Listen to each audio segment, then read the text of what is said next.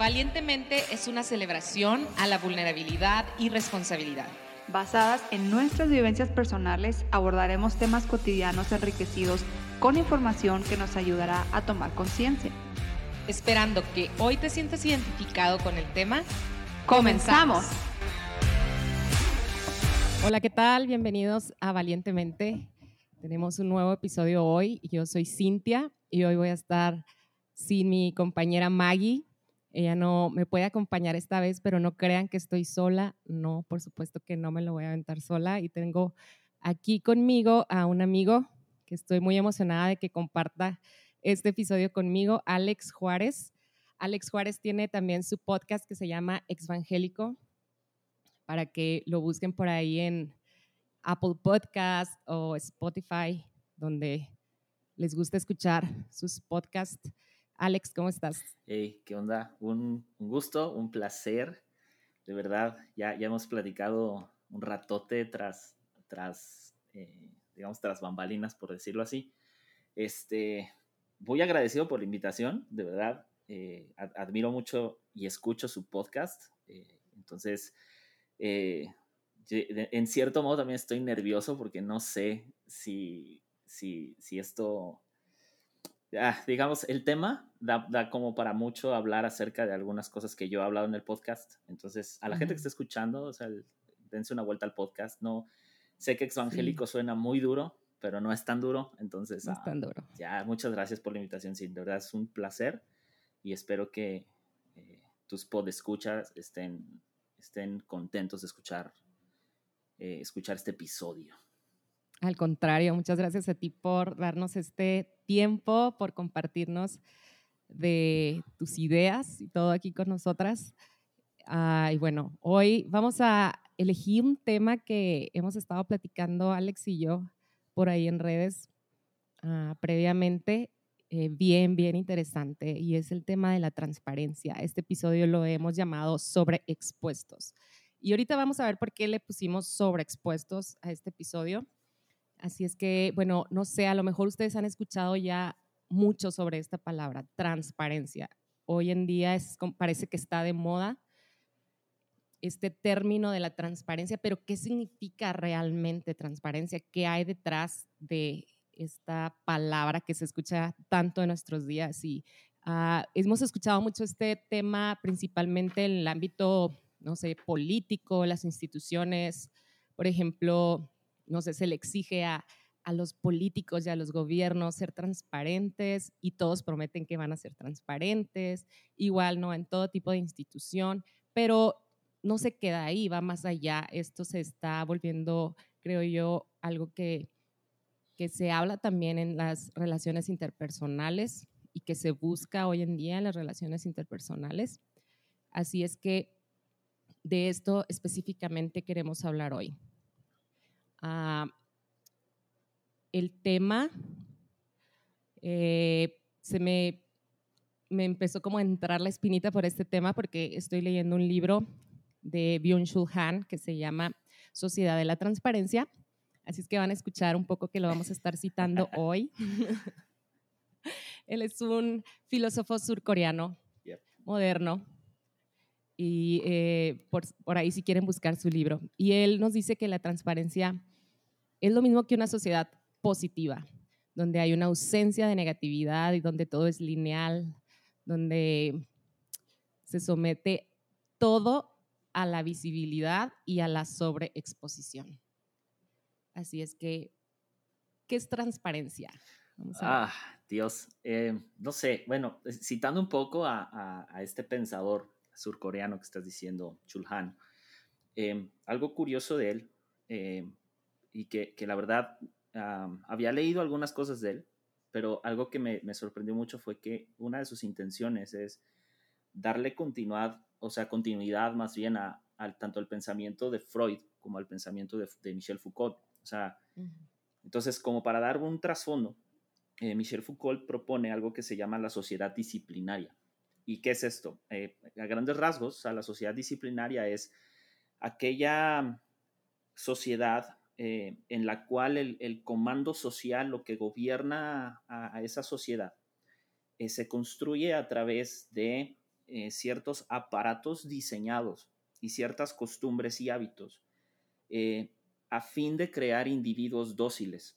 Esta idea de la sociedad surge después o posterior a la Segunda Guerra Mundial y la intención es precisamente esa, crear como esta especie de conciencia, estos aparatos sociales para hacer a los seres, seres, digamos, uniformemente dóciles, ¿no? Eso es un poco lo que él propone y otra de las cosas con las que, digo, cita algunas cosas de Freud que también se me hacen bastante interesantes, pero ah, creo que antes, digamos que de llegar a una especie de definición de transparencia, valdría mucho la pena, y, me gustó lo que dijiste, ¿no? O sea, la transparencia es algo que se está exigiendo tanto a instituciones como a, personas, como a relaciones, ¿no? Y curiosamente, eh, esta eh, idea o sí, ideal de transparencia. Eh, lo dijiste súper bien, es algo propio de una como sociedad positivista, una sociedad encaminada hasta hacia un positivismo. Y si quisiéramos, o desde mi punto de vista, creo que si quisiéramos eh, decir a qué nos referimos con o sea, transparencia, no sé si citarlo así, porque algunas son palabras de, de Chulhan, o sea, es, sería como una especie de norma de comportamiento social, eh, digamos como imperativa, que obliga a, o nos obliga a nosotros como entes sociales y a entes sociales más complejos, ya sea organizaciones, como dijiste, políticos, etcétera, a una completa exposición, no necesariamente de quiénes somos, aunque sí va por ahí, pero sí de nuestro comportamiento, de nuestras acciones, de nuestra, nuestras, incluso nuestras intenciones tal vez, aunque eso es, es, un poco ridículo ser como transparente en intenciones, ¿no? Eh, entonces, de tal manera, a lo mejor que a nosotros como espectadores, si yo lo veo ahora como espectador, no como este ente que tiene que ser transparente, sino yo como espectador, pero como espectador tengo o sea, a través de esta información de transparencia, por llamarlo así, de esta exposición constante de lo que algo o un ente es o no es, hace o no hace, pues entonces yo tomo una decisión. Pero el, eh, y, creo que a lo mejor es una definición medio corta, pero tomando en cuenta lo que este pensador surcoreano quiere decir, eh, creo que eh, responde mucho a este, insisto, ideal de la famosa frase de muéstrate como eres, lo que sea que signifique eso, ¿no? Entonces creo que por ahí podríamos como encaminar un poco qué es transparencia. Sí, creo que a lo largo del episodio van a ir entendiéndolo un poquito más porque no es tan simple, es un poco complejo y vamos a irlo desglosando un poquito más, pero queremos como darles un poquito de bases para empezar. Eh, algo de lo que propone, ¿no? Han es que lo que busca esta como coacción de la transparencia, es como acelerar los procesos, ¿no? Hacer eh, como los sistemas de operación así súper rápidos. Y, esto, o sea, implica hasta las relaciones interpersonales, donde, o sea, eliminas todo el misterio, eliminas todo lo raro, lo, desconocido de, ah, de los sistemas, de las relaciones, para acelerarlos, o sea, te quitas los obstáculos, ¿no? Ya, ya algo, algo bien curioso de eso es que, es que, es que aquí viene algo bien interesante.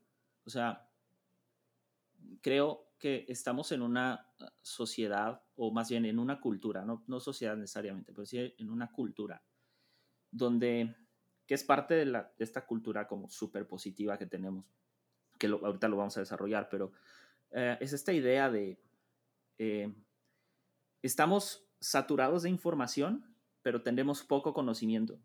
Es decir, eh, cuando me refiero a que estamos eh, saturados de información, es que pareciera ser que esta idea de transparencia obliga a que nosotros entreguemos información hasta de más. Es decir, vamos a ponerlo en un ejemplo de nosotros como seres individuales, no un ente organizado, ¿no? O sea, como seres individuales, cualquier persona que tiene redes sociales.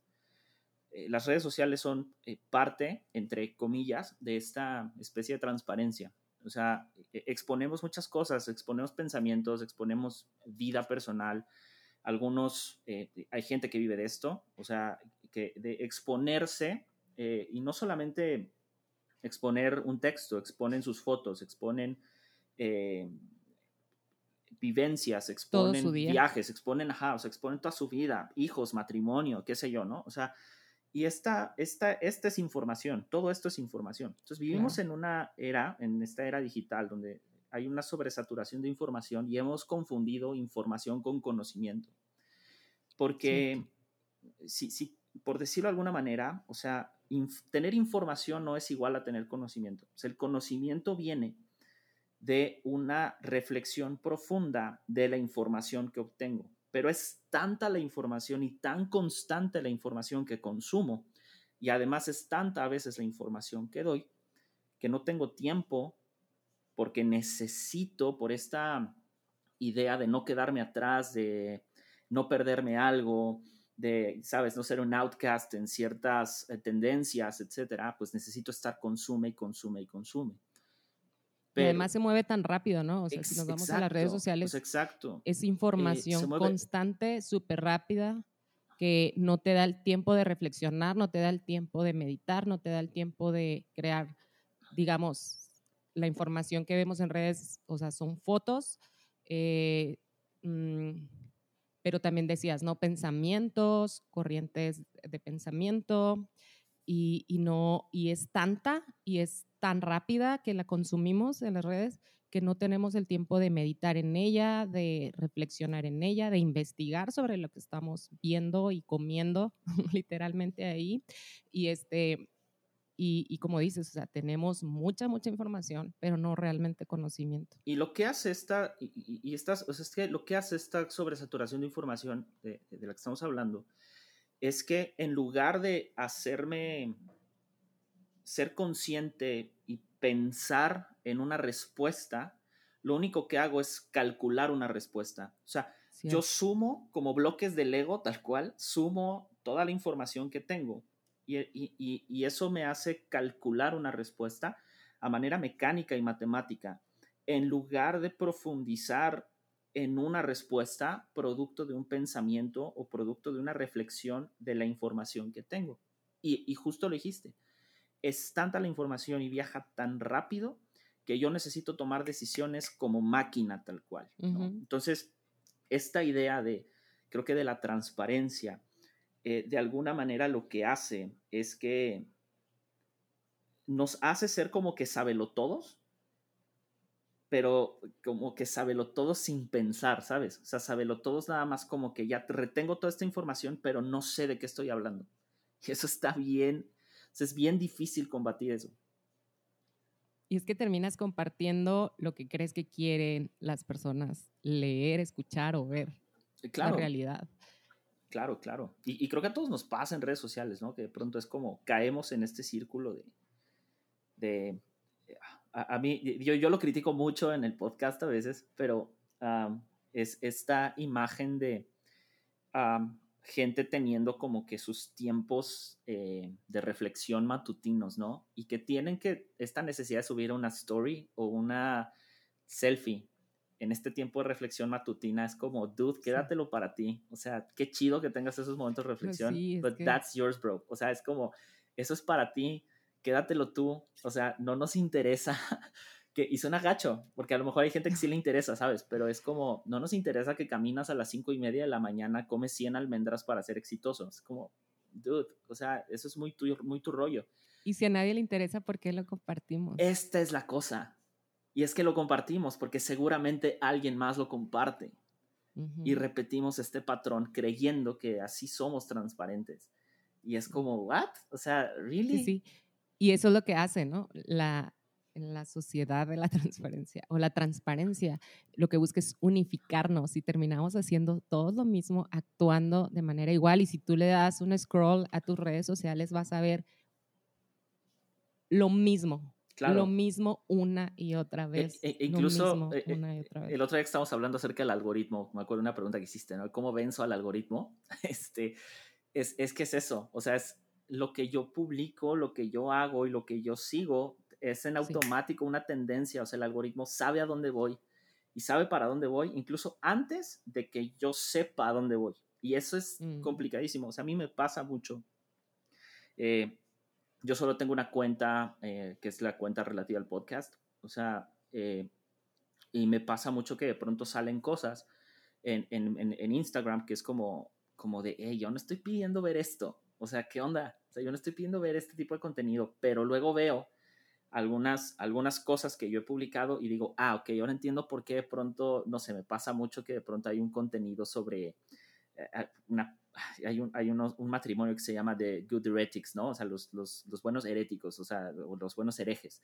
Y es como, me, me, pasa mucho que de pronto me salen como cosas de ellos y es como, yo no estoy pidiendo ver esto, pero luego veo... Como, pero luego lo compartes. Ya, exacto, eso es a lo que voy, ¿sabes? O sea, y, y, es, y es normal, o sea, creo que no, no es algo... A ver, o sea, tampoco es como que nosotros estemos aquí dando golpes, dándonos golpes de santos de que no lo hacemos, ¿no? Más bien esto entra por una, eh, una reflexión de decir, o sea, neta, estoy, o sea, ¿en qué punto de la transparencia estoy parado si es que esta idea de transparencia existe, ¿no? O sea, si es que este ideal de nosotros ser transparentes con los demás, lo que, lo que quiera que eso signifique, o sea, realmente en qué punto estoy, ¿no?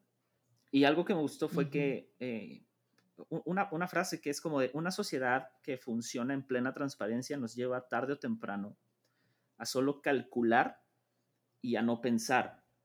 Y mm. esto, insisto, es en virtud de toda la información que consumimos, ¿no? Y hay algo, hay un dato bien padre eh, sobre el, precisamente este libro, eh, que dice que la evidencia, o sea, él, él, parte de dos cosas, ¿no? Pero me gustó el punto de la evidencia, que es la evidencia es eliminar toda máscara de lo que sea.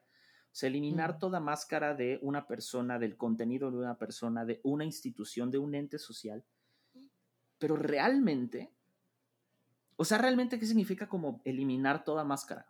O sea, porque no, no, él, él mismo no llega en sí a una conclusión de esto, lo pone como un punto, pero es como, ¿qué significa entonces? O sea, si ser transparente se equivale a que a través, o sea, e, evidenciar ciertas cosas para eliminar así toda máscara de conducta, de lo que sea.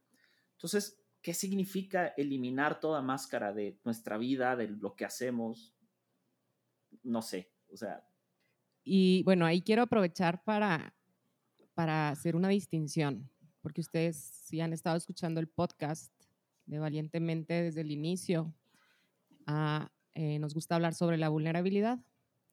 Es un tema que a mí me gusta mucho y, creo que se ha confundido bastante esto de transparencia con vulnerabilidad y yo quisiera que pudiéramos como diferenciar antes de continuar. Ya. Ahorita que mencionabas lo de las máscaras. Sí, sí, porque tiene totalmente que ver. Ajá.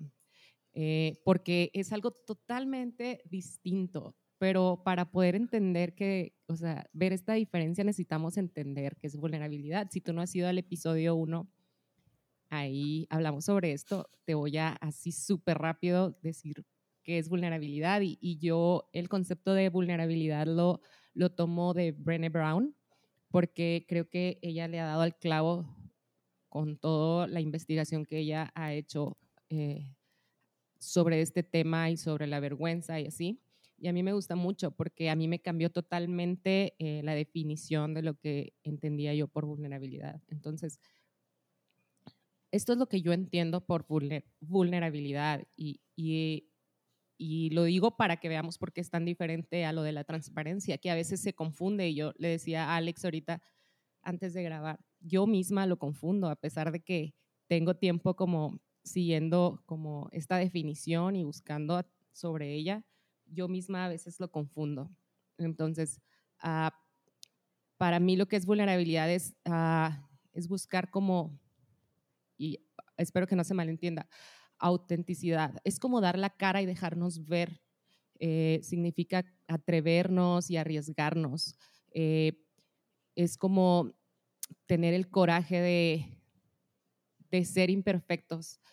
Es tener compasión con nosotros mismos y nuestra imperfección y poder eh, dar esta compasión a los demás ser amables con nosotros mismos y tomar riesgos, poder mostrarnos eh, con todo y, el entendimiento de nuestra imperfección, poder tomar retos, poder hacer un nuevo proyecto, poder empezar una nueva relación, aunque yo no sepa qué va a suceder con certeza, poder ah, decir te amo, por ser el primero en la relación en decir te amo, eh, crear conexión. Eh, esto trae como resultado la conexión. Siempre para mí la vulnerabilidad trae como resultado la conexión. Eh, el resultado de, la autenticidad siempre va a traer esto.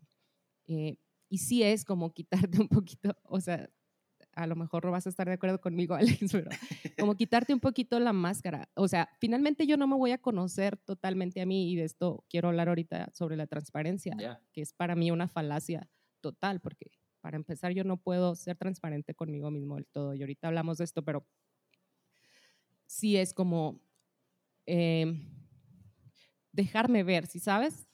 creo, que, creo que una buena forma, a lo mejor, de resumir, y no por resumir todo el trabajo de Brené Brown, porque eh, sería ridículo. O sea, si no vayan, o sea, neta, vayan y lean y todo, ¿no? Pero creo que es como esta combinación para mí, a mi, a mi gusto, de como este reconocimiento tácito o este reconocimiento propio de humildad en el, en el más estricto sentido de la palabra de humildad, en el decir, mm. Eh, humildad conmigo mismo, de saber mis limitaciones, de conocer mi, o sea, saber mis limitaciones, pero también conocer mi potencial, de saber mi, mis fallas, pero también saber mis aciertos. Y en esa humildad, en esa... Eh, en ese sentido correcto de la persona que soy en este momento, no la persona que quiero llegar a ser, no esta falacia, no, es de quien soy ahorita, eh, es esta como insisto, este reconocimiento entre humildad y valentía. Porque, ¿Y por qué valentía? Porque eh, creo que eh, existe este valor que honestamente creo que está muy perdido en el, en el fallar. O sea, el, regarla, el, el, fallar, el equivocarse de la manera que sea, tiene un valor por sí solo, porque la única manera en la que el ser humano aprende es así, o sea, es en base a, error. Eh, y, deberíamos de hacer lo contrario, ¿no? Deberíamos de aprender en cabeza ajena, pero no lo hacemos porque como a mí no me pasa, como todavía no me pasa, pues no puedo llegar a eso, ¿no? Entonces, para mí creo que, resumiendo un poquito, creo que esta parte de vulnerabilidad, insisto, es esta slash, pues esta combinación entre ser humilde conmigo mismo y ser valiente conmigo mismo, ¿no? Por ahí va. Sí, ser amable conmigo entender, pues sí, mi imperfección, aún así atreverme a hacer las cosas, ser valiente, dejar ir quien se supone que debería de ser para poder ser quien soy en este momento, ¿no? Claro, y contrarrestando la transparencia, fíjate que eso es bien curioso porque creo que parte también de, de, sentirse vulnerable o de ser vulnerable también tiene que ver con el reconocimiento de, de, de lo emocional, incluso de las heridas emocionales. Eh, eh, y, no a manera de, que suene depresivo, sino a manera de, cuando uno reconoce esta herida, es como más, hay una mayor capacidad, creo yo, de, sobresalir de algo, ¿no?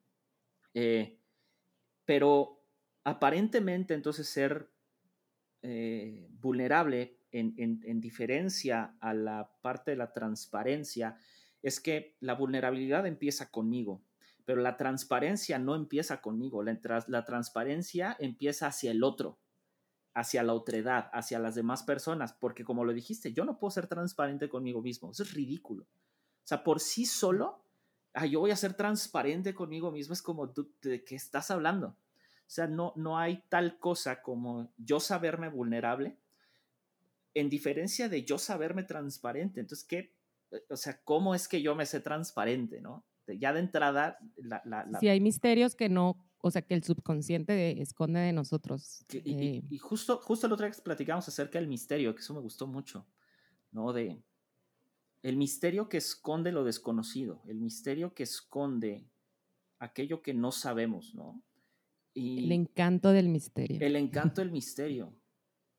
Y entonces el encanto del misterio contra la exigencia social de la transparencia provoca que, este misterio como que se disipe, como que este misterio sale volando por la ventana eh, por esta necesidad, esta exigencia social de ser transparente, ¿no? O sea, y, es, y creo que sí es bien común confundir vulnerabilidad con transparencia, porque también queremos ser vulnerables hacia otros, pero siento o creo más bien que el ser vulnerables hacia otros es como medio complejo, porque creo que tengo que empezar conmigo antes de empezar a mm, ser vulnerable con otro, ¿no? Totalmente. Sí, sí, sí. Sí, sí. Eh, sobre la transparencia, dice Han, que solo lo muerto es totalmente transparente. ¿Por qué? Porque, es, bueno, si nos vamos con Freud, Freud dice que el yo niega eh, lo que el inconsciente afirma. O sea, no podemos conocer eh, todo de nosotros mismos siquiera. Es una mentira. O sea, quien está muerto, pues puedes ver lo que queda de él, ¿no? Pero es una mentira que podemos llegar a ser totalmente transparentes. Ya, oh, es que sí, me, dejó pensando un poco el concepto de, ah, sobre la totalidad del ser, pues, o sea, de que el, el, el, el ser, o, sea, el ser se completa o, o este, el ser yo, por ejemplo, o sea, su final es la muerte, o sea, la totalidad del ser es la muerte, ¿no? Entonces el, ser, el ser humano solo puede ser transparente verdaderamente hasta su muerte. Es decir, cuando ya no puede ser nada más, cuando ya no hay nada que esconder, cuando ya no hay nada que contar, porque ya estás muerto.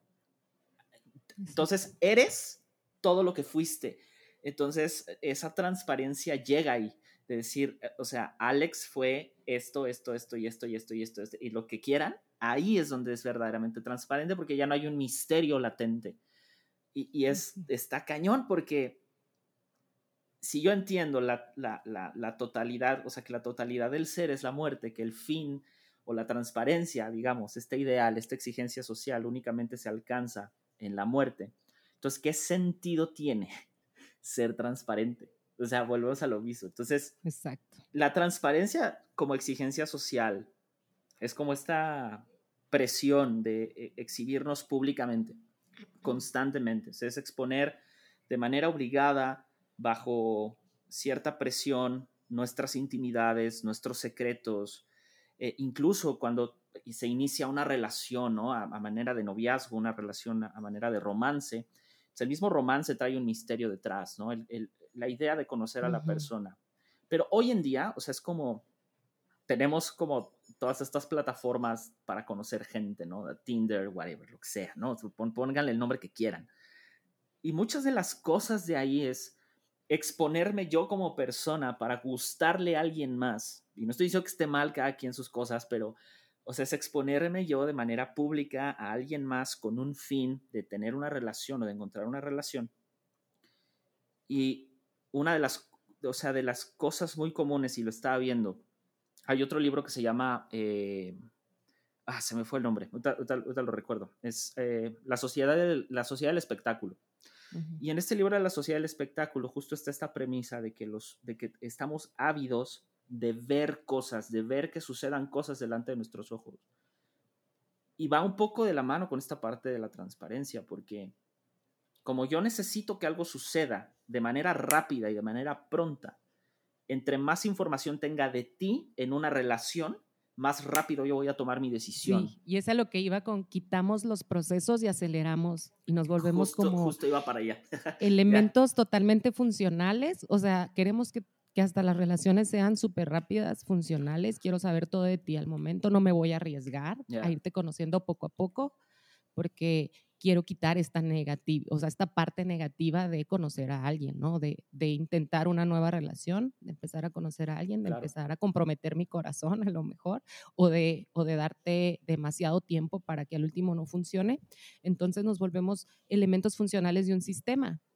Y, y se le quita todo el encanto, o sea, le estamos quitando tanto encanto a las relaciones, hablando de las relaciones, eh, caemos en este juego de, una sociedad positiva y una sociedad sobreexpuesta, nos exponemos a nosotros mismos de manera voluntaria, buscamos que la otra persona nos entregue su intimidad eh, súper rápido. Ajá, y, es, y, es, bien complicado porque eso, esto nos lleva a...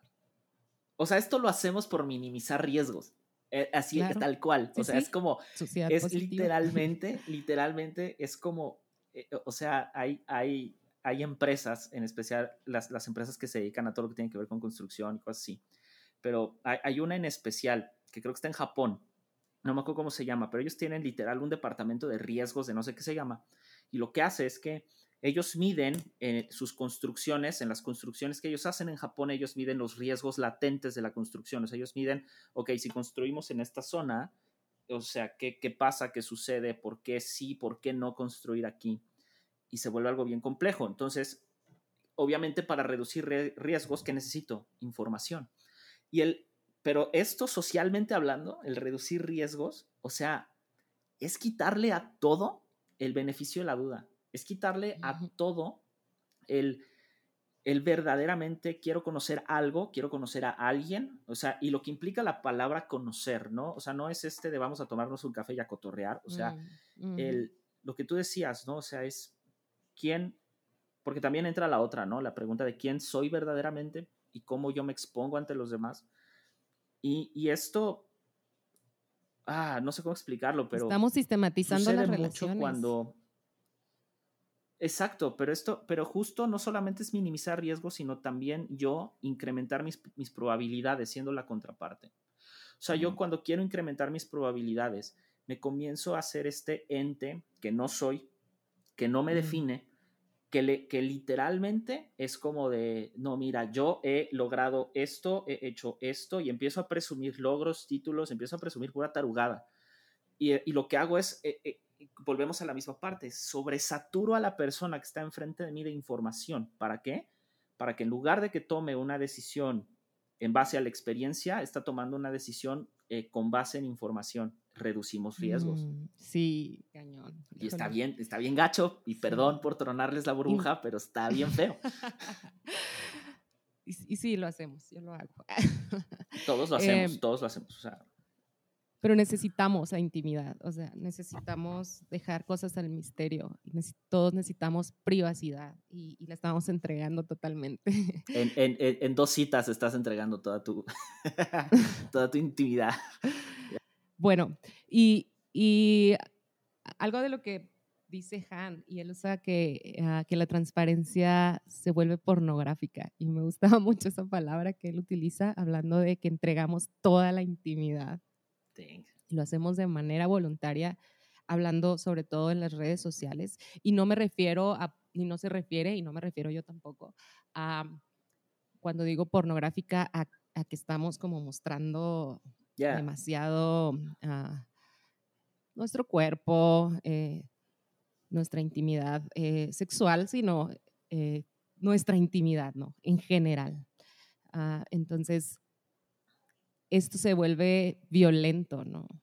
quitamos todo, todo, todo el misterio y todo lo sospechoso sobre nosotros mismos y sobreexponemos lo que somos. No solo sobreexponemos, y, y algo que tiene la pornografía es que mm, muestra algo que, que no es realidad, ¿no? Totalmente. Y, y, esto es lo que nos pasa a nosotros también. Eh, empezamos, como lo decías ahorita, ¿no? En una cita y en una relación empiezo a mostrar todo esto que, que, que creo que la persona quiere ver en mí y que no es verdad. Entonces, eso es algo que tiene la pornografía, o sea, la pornografía muestra un, sex, un sexo que no es totalmente. no es realista. y, y, es, por eso me gusta esta palabra que utiliza él, porque caemos en este juego, ¿no? Donde estamos eh, mostrando algo que no es realista. Y, y vemos, en mi caso, o sea, puedo ver las redes sociales y puedo ver que otras personas están mostrando algo que no es realista. Aún así, termino cayendo yo en este mismo juego, aún con esa conciencia. Sí, e, e, y es que aquí hay, ah, Dios, hay una, ah, hay una, hay una idea, más bien, de que es como la, la, la, pornografía para tontos, que es como, suena feo lo que voy a decir, pero, sorry, perdón. Este, pero esta idea de la pornografía para tontos es justo lo que estás diciendo. O sea, es, es esta idea de que no solo va en, en cuanto a lo que yo veo en redes sociales, sino también en la información que consumo. O sea, no lo vemos porque volvemos a lo mismo, estamos tan sobresaturados de información que no prestamos atención a lo que estamos consumiendo. Entonces pasa mucho con la gente que consume eh, y mi respeto total a la gente que consume este contenido, nada más que pregúntense por qué lo están consumiendo, a la gente que consume estas, estas ideas de cómo salir adelante y ser millonario en la vida, ¿no? O sea, hay blogs llenos de esto, hay Instagrams llenos de este tipo de cosas, y esto es justo lo que habla el autor, justo lo que habla este pensador surcoreano acerca de la sociedad, de una sociedad extremadamente positiva. Y, creo que para citar la parte de, la sea, de lo pornográfico, necesitamos entender que la transparencia o como se propone aquí la transparencia, esa manera de exhibición. Es decir, es, mm. es una, es la desnudez del ente social sin forma, tal cual. O sea, no tiene, eh, no le podemos primero dar forma porque lo que yo estoy exponiendo no necesariamente es lo que yo soy como ente. O sea, hablando de ente social, hablando de un ente individual. O sea, yo lo que te estoy mostrando no necesariamente soy esto. Esto no necesariamente me define. Si yo quiero que me defina, lo voy a hacer. O sea, si yo quiero que mi título profesional o lo que sea me define, lo voy a hacer. Pero me define del todo, no. Lo que estoy haciendo con el mostrar esta información, al, bombardear con esta información, es literal desnudarme de manera, a lo mejor en una manera muy, muy, muy eh, intangible, pero me estoy desnudando, me estoy, eh, Alex, por ponerlo así, se está quedando sin forma, desnudo sin forma. Y esto, o sea, no lo vemos, pero es un acto, de entrada, es un acto violento, o sea, simbólicamente es un acto violento. El aventarte yo toda la información de, entre comillas, lo que soy o lo que creo yo que soy, pues es aventarte en la cara, tal cual es, esto es Alex, ¿no? Y, de pronto vemos esta onda de la transparencia así violenta como algo bueno, cuando en realidad no lo es. Tal vez detrás de esta violencia y de esta exposición hay una soberbia, tal vez eh, eh, detrás de esta exposición hay incluso una, hay, hay ciertas fallas, hay cierta necesidad, incluso hay cierto narcisismo al decir, mira, mm. yo soy, mira, este, yo tengo, yo esto, y esto es lo que sucede en redes sociales. La gente no sabe, pero a veces las fotos que vemos de personas con Ferraris atrás, muchas veces esos carros son rentados, o sea, no, no es real ese, ese mundo tal cual. Y, esta violencia simbólica, esta, eh, este vacío también, y lo que hace es que todos empecemos a tener un pensamiento uniforme, y esto es lo que hace la pornografía, o sea, el consumir pornografía, ya hablando en el tema sexual, lo que hace es que yo, yo, me, yo tenga una idea, preconciba ya en mi mente una idea de lo que tiene que ser una relación sexual. Bueno, pues así sucede. Ahora yo tengo una idea de lo que es ser millonario. Ahora yo tengo una idea de lo que es una relación de noviazgo. Ahora yo tengo una idea de lo que es eh, viajar por el mundo y ganar millones. De lo que es el éxito. De lo que es el éxito. Y eso es, de alguna manera, pues positivismo, ¿no? Pero todo eso está súper carente, o sea, hay, detrás hay un vacío enorme. Sí, sí, cañón. Y nos volvemos como parte de este sistema de mercado, ¿no? Que, sí, pues es que la, idea es, estar, la idea es generar un pensamiento uniforme. Nos empezamos a vender, empezamos a vender nuestra intimidad y empezamos a, a consumir la intimidad de otras personas también. Y, y, lo que está bien cañón es que estamos entregando tanta información a tantas personas que no tenemos idea, o sea, el alcance, o sea, de hasta dónde está llegando la información de, de mí. Y, y, y, eh, Chulhan lo, lo, lo, dice que esto, justo este síntoma es la falta, pero a la vez la necesidad de narrativas. O sea, de, narrativas eh, coherentes, reales. Y cuando me refiero reales es como estas narrativas que saltan fuera de esta industria de transparencia pornográfica, por ponerla así, ¿no? O sea, jamás vas a ver una cuenta eh, de Instagram o de redes sociales, a lo mejor habrá contadas, pero jamás vas a ver una cuenta en redes sociales de alguien que no esté mostrando la mejor parte de su vida. O sea, rara vez hay alguien que va a mostrar su peor fracaso. Rara vez. Rara vez alguien va a hablar de su peor fracaso. Yo te platicaba ah, sobre, estábamos hablando precisamente sobre eso, sobre las redes sociales y, ah, cuando he como he puesto, ¿no? He hecho post en mi cuenta de Instagram donde hablo como de la parte cruda de mi vida o la parte que no está bonita de mi vida o de lo que hago. O sea, definitivamente no tiene la misma aprobación, no la tiene. Entonces, lo que sucede en mi caso, por lo menos, es que digo, a la fregada, o sea, ¿por qué sigo posteando las cosas crudas? Nadie quiere ver las cosas crudas en la vida, o sea, voy a seguir posteando cosas bonitas, lo más bonito, un viaje, no sé, la mejor cara de mis hijos cuando están bien vestidos, bien bañaditos, no los voy a postear con los moquitos, claro, ¿sabes? Entonces caemos, caemos en esto, porque, mm, o sea, es como eh, caes, o sea, caes en el juego de, lo positivo. O sea, estamos quitando todo, todo lo que no es todo lo que parece negativo, aunque sea la realidad, ¿sí sabes? Sí, sí, totalmente. O sea, es esta, este exceso de positivismo, o sea, es lo que de alguna manera nos lleva tanto a crear como a consumir contenido sin narrativa alguna. O sea, eh, justo, justo está esta idea de, ten cuidado con el contenido que consumes, ¿no? O sea, y, mucha gente ya está con esta onda de ten cuidado con lo que consumes o incluso nosotros tenemos la idea, ¿no? De ten cuidado con quién te juntas y las personas con las que te juntas definen tu destino y ese tipo de cosas. E, e, eso de narrativa no tiene nada. O sea, es pura ideología. Y, este tipo de cosas lo que hacen justamente es, a través de estas eh, ideas positivistas, empezamos a deshumanizar a las personas. O sea, porque detrás de toda historia de éxito, llámale Elon Musk, llámale Mark Zuckerberg, llámale lo que quieras, hay unos escenarios catastróficos detrás. Incluso, eh, incluso ellos ahorita en su mayor éxito no lo entendemos, pero la narrativa que ellos están construyendo es una narrativa que va directo al fracaso. O sea, y no al fracaso económico, va al fracaso en otras áreas que son importantes. ¿Por qué? Porque volvemos a lo mismo. Lo que les interesa normalmente a las personas en general es incrementar sus números, ya sea en la cuenta bancaria o en la cuenta de seguidores.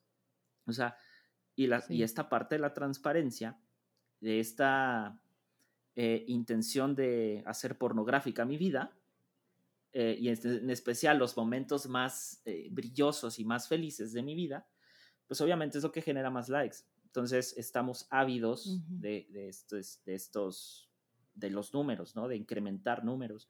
Razón por la cual influencers, eh, podcasters, youtubers y todo el rollo le meten mucho dinero a incrementar sus followers. O sea, ¿cuál es, cuál es la idea de, de, cuál es la idea de compartir los aspectos más bonitos de mi vida? O sea, pues es la... Existe. Ajá, o sea, es porque si no, o sea, no existo. Si, si, no comparto nada, no existo. O sea, ya no existo. Y ahora, perdón, dale. y ahora con, uh, con el COVID y el aislamiento, esa era nuestra forma de contacto, ¿sabes? Esa era la forma de estarnos ah. viendo. Uh, entonces, si no estoy ahí, no existo. Si no comparto algo, no existo. ¿Y, y cómo existo?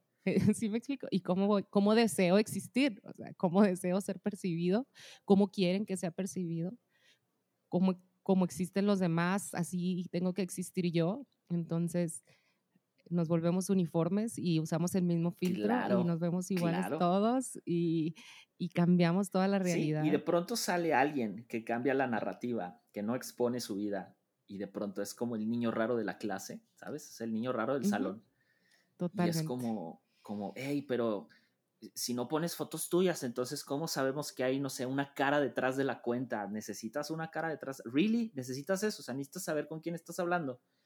O sea, deja que el misterio te vaya revelando con quién estás hablando. O sea, ¿qué, qué, pasaría?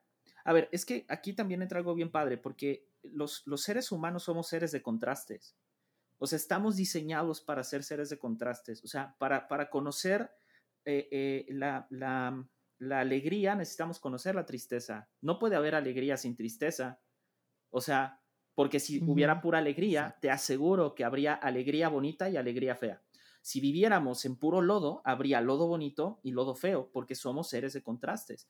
Entonces, al ser seres de contrastes, a fuerza necesitamos cómo medir el contraste. O sea, a fuerza necesitamos lo bueno y lo malo, lo, lo, lo, feo y lo chido, lo, ¿sabes? O sea, entonces al ser seres de contrastes y querer uniformar ese contraste, que eso es peor todavía, tú lo dijiste, usamos el mismo filtro, usamos los mismos hashtags, o sea, usamos las mismas estrategias de marketing del influencers, o sea, sabemos ya los mecanismos, no hay nada, o sea, oculto ya. Teniendo todo eso a la mano, insistimos en ser pornográficamente atractivos, sabiendo las consecuencias de ello. O sea, no, no estamos viendo influencers que están metiendo al bote por un chorro de cosas producto de su fama. O sea, eso es uniformidad de pensamiento. O sea, no lo, no lo alcanzamos a ver porque, ah, bueno, es que fulanito de tal fue por X delito y fulanito de tal fue por el otro. Ok, te la compro. Pero es la uniformidad de pensamiento que crea este incremento de números. La pregunta es entonces, ¿hasta cuánto es suficiente? ¿Cuántos followers necesitas para estar satisfecho? Y la sociedad positiva mm. no te permite estar satisfecho. Es una, hay una insatisfacción constante. Y entonces, regresando un poquito al punto, eh, habría entonces que ver qué busca la transparencia. Entonces, no sé, Sin, a ver, ¿tú qué crees que es lo que busca la transparencia? Lo que la transparencia busca es la uniformidad. Lo que la transparencia busca es eh, acelerar procesos, sistematizar las cosas, ah, como quitar lo negativo, volvemos a lo mismo, para hacer como más fácil, más rápido los sistemas. Lit, a mí se me hace, ah, hay una, ah, Dios, hay una película, bueno, es un libro de hecho, que es ah, La guía del viajero autoestopista, no me acuerdo cómo se llama en inglés, pero eh, literal es, eh, describe a un inglés que tiene un amigo extraterrestre tal cual. Eh, y, la idea es que ellos están buscando a un, a un ente en el espacio que es como que semejante a una verdad absoluta, ¿no? Es, es como este ente que en realidad es una máquina, es una megacomputadora que está metida en un planeta a años luz y pertenece a una civilización más vieja que la humanidad. Y es una película, o sea, en realidad, y el libro es muy bueno. Y, y, al final llegan eh, de, alguna manera llegan a conocer a esta máquina que se llama Pensamiento Supremo, una cosa así se llama, y, la, máquina está triste, porque esta máquina dice es que mi labor era de alguna manera decidir por el hombre, ¿no? O sea, yo, yo les decía qué hacer, ¿no? Pero antes de eso, eh, narran la historia de cómo Pensamiento Supremo existe, ¿no? Entonces, las únicas que podían acceder a Pensamiento Supremo eran dos niñas, que creo que cada una tiene como 12 años, una cosa así, pero en el contexto ellas ya habían vivido millones de años. Y entonces ellas llegan con una pregunta que se hace a un consenso ¿no? en, el, en este planeta. Y el consenso era, pregúntale a Pensamiento Supremo cuál es el sentido de, de la vida, ¿no? O sea, cuál es... Ah, es, es cuál es el sentido de la vida y no me acuerdo la pregunta, ¿no? O sea, la pregunta es un poco más elaborada. Ahí luego se las pongo en Instagram. Pero curiosamente, la, pregunta de, es la respuesta al todo, algo así, y al sentido de la vida, una cosa así, ¿no? Pone. Entonces les dicen, ok, para responderte esa pregunta regresen en, en 7 millones de años, ¿no? O sea, lo cual suena ridículo, ¿no? Pero regresan en 7 millones de años, ¿no? Entonces, eh, las niñas regresan en, los 7 millones de años y es como, le, preguntan, ah, ok, ya, ya lo encontré, es la, respuesta a la gran pregunta de la vida, el universo y todo lo demás, ¿no? Entonces le dicen, eh, pensamiento profundo les dicen, hoy, ok, regresan en 7 millones de años, regresan en esos 7 millones de años y les dice, eh, pensamiento profundo ya tienes la respuesta de eh, respecto a la, a la gran pregunta de la vida, el universo y todo lo demás, y ellas dicen sí, ¿no? Además, ellas eh, le, condicionan a pensamiento profundo que sea una respuesta práctica y sencilla o simple. Y entonces pensamiento profundo les dice, sí, sí tengo la respuesta, ok, danos la respuesta. Y les dice 42. ¿What? ¿42? ¿Es un número? Y la gente se desespera porque no es práctico. Es como que es 42.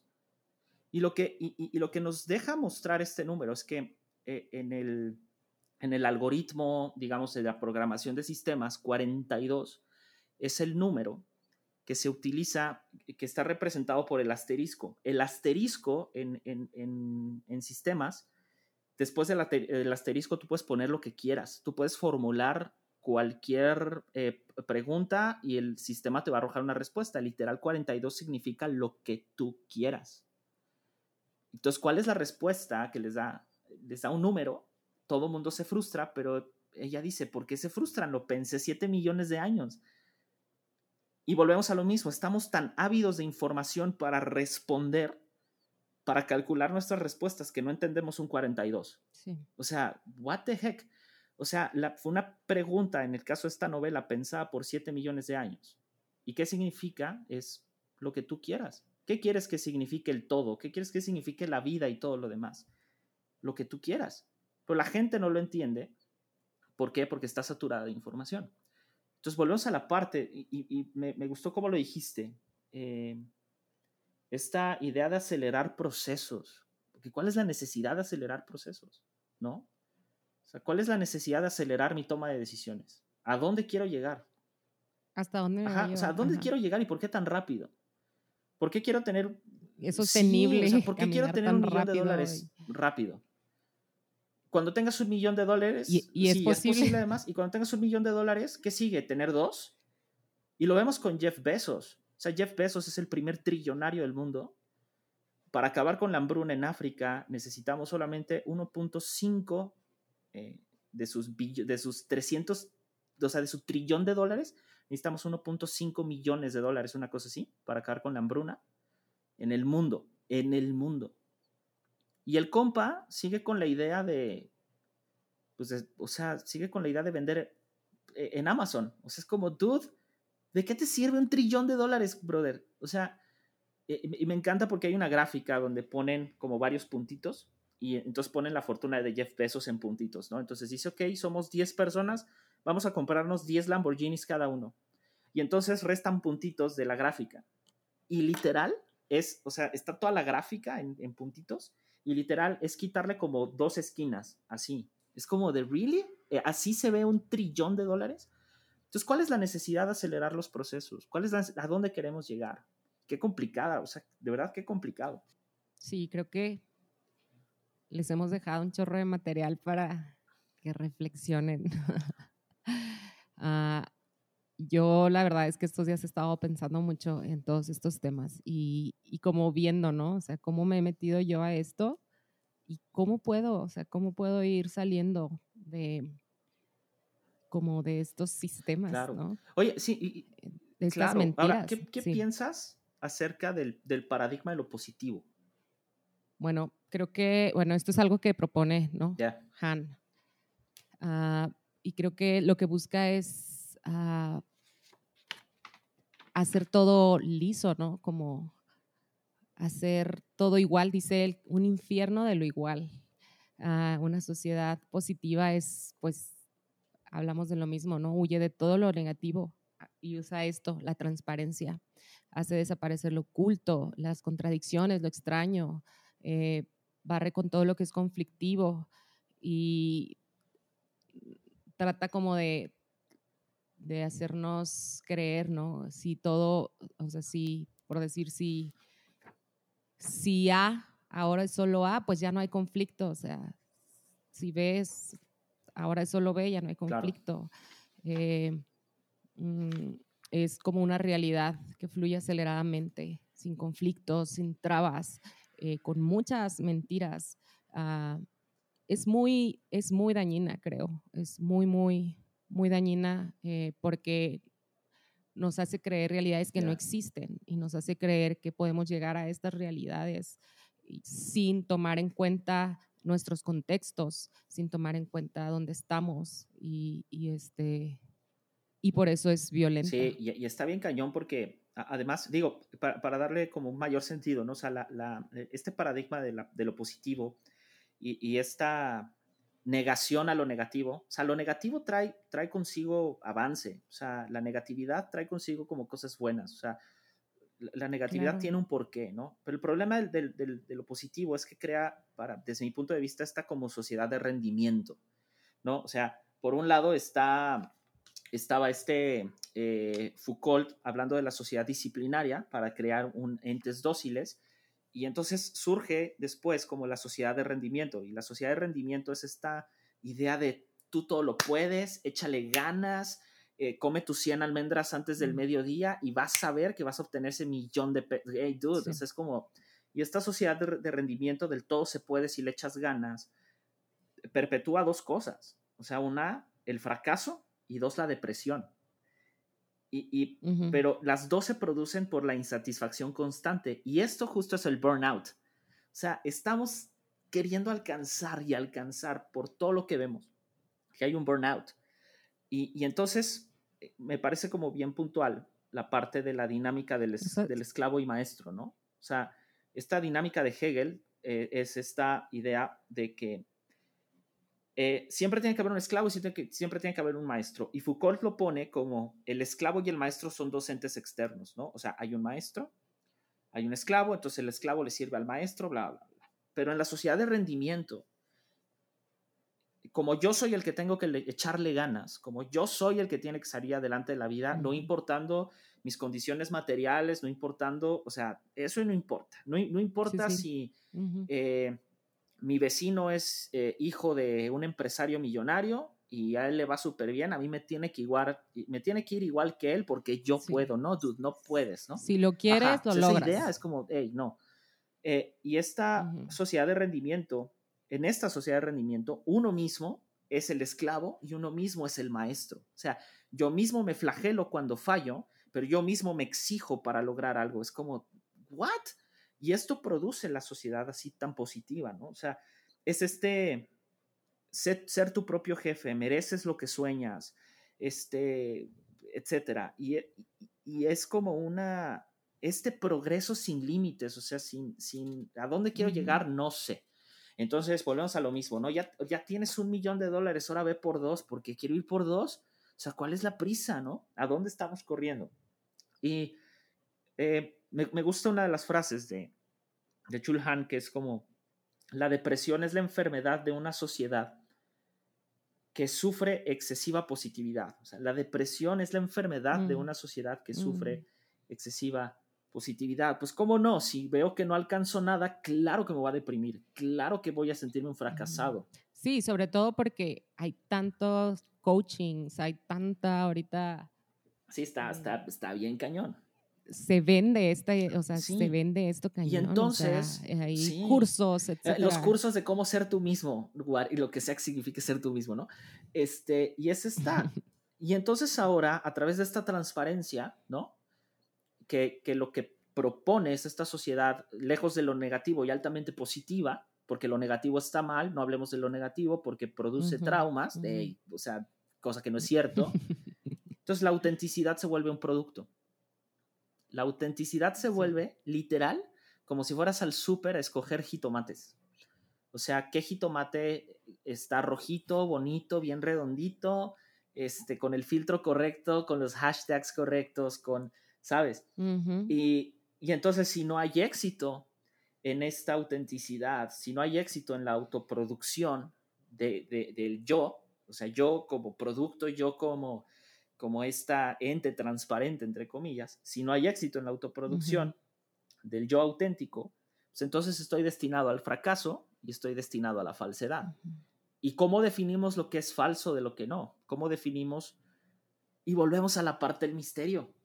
O sea, volvemos a la parte del misterio. Es como, hey, o sea, deja, explora, descubre las cosas a la persona no te llenes de información, procesa la información, ten más conocimiento que información. Camina lento. Camina lento, la frase que, yo he repetido varias veces, ¿no? Lento es suave y suave es rápido. O sea, ah, ¿cuál es la prisa? ¿A dónde quieres llegar? Y lo vemos, lo vemos con, con, Elon Musk, ¿no? Que quiere viajar a Marte. O sea, ¿qué nos hace pensar que en Marte las cosas van a ser mejor? O sea, ¿por qué no cambiamos ahorita? O sea, vamos a llegar a Marte con miles de muertos. Y eso no lo vemos. ¿Cuál es la prisa de llegar a Marte? O sea, el hombre prefiere llegar a Marte que eliminar la hambruna. ¿Really? Pero esto es producto de esta sociedad, esta sociedad de transparencia, de mostrar lo que la gente quiere ver, lo que la gente quiere escuchar de mí, y ya poniéndolo en elementos prácticos para nosotros, ¿no? O sea, de qué, y, creo que reflexionar unos, ¿no? O sea, con nosotros mismos de qué es lo que la gente quiere ver de mí. Y la siguiente pregunta es, ¿yo estoy dispuesto a entregarle a, la gente este producto que la gente cree que soy? No sé, es, está... ¿Qué, estoy comprando, no? ¿Qué estoy comprando? ¿Qué ideas me estoy comprando? ¿Qué eh, verdades me estoy comprando y, y, que estoy también yo vendiendo, ¿no? Porque caemos en el, en el juego no solo de consumir y comprar este, ideales que no existen, imposibles, sino también de venderlos nosotros mismos, de predicarlos, de enseñarlos, de participar en este en este juego, ¿no? Que, ¿no? que no nos está dejando nada bueno, está dejando depresión, está dejando ansiedad, eh, sentimiento de insuficiencia. Nunca somos suficientes, o sea, nunca y nunca lo vamos a hacer. Sí, es, es, es, y, es, y es justo eso, ¿no? O sea, como que dejar la reflexión ahí de, de real, o sea, realmente, o sea, ¿qué beneficios estoy encontrando en esta supuesta transparencia?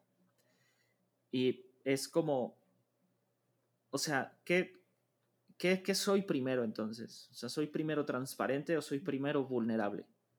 O sea, ¿soy, soy honesto conmigo mismo? O sea, y lo planteamos, digo, ya lo hemos platicado, ¿no? O sea, de, o sea, ¿cuál es la intención de todos nosotros que hacemos podcast, ¿no? O sea, ¿cuál es la intención de hacer podcast?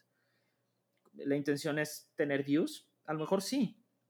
Y, y hay algo que me gusta que es como, o sea, todos nosotros podemos iniciar planes con una con ciertas convicciones, con, ciertas, ciertos objetivos, ¿no?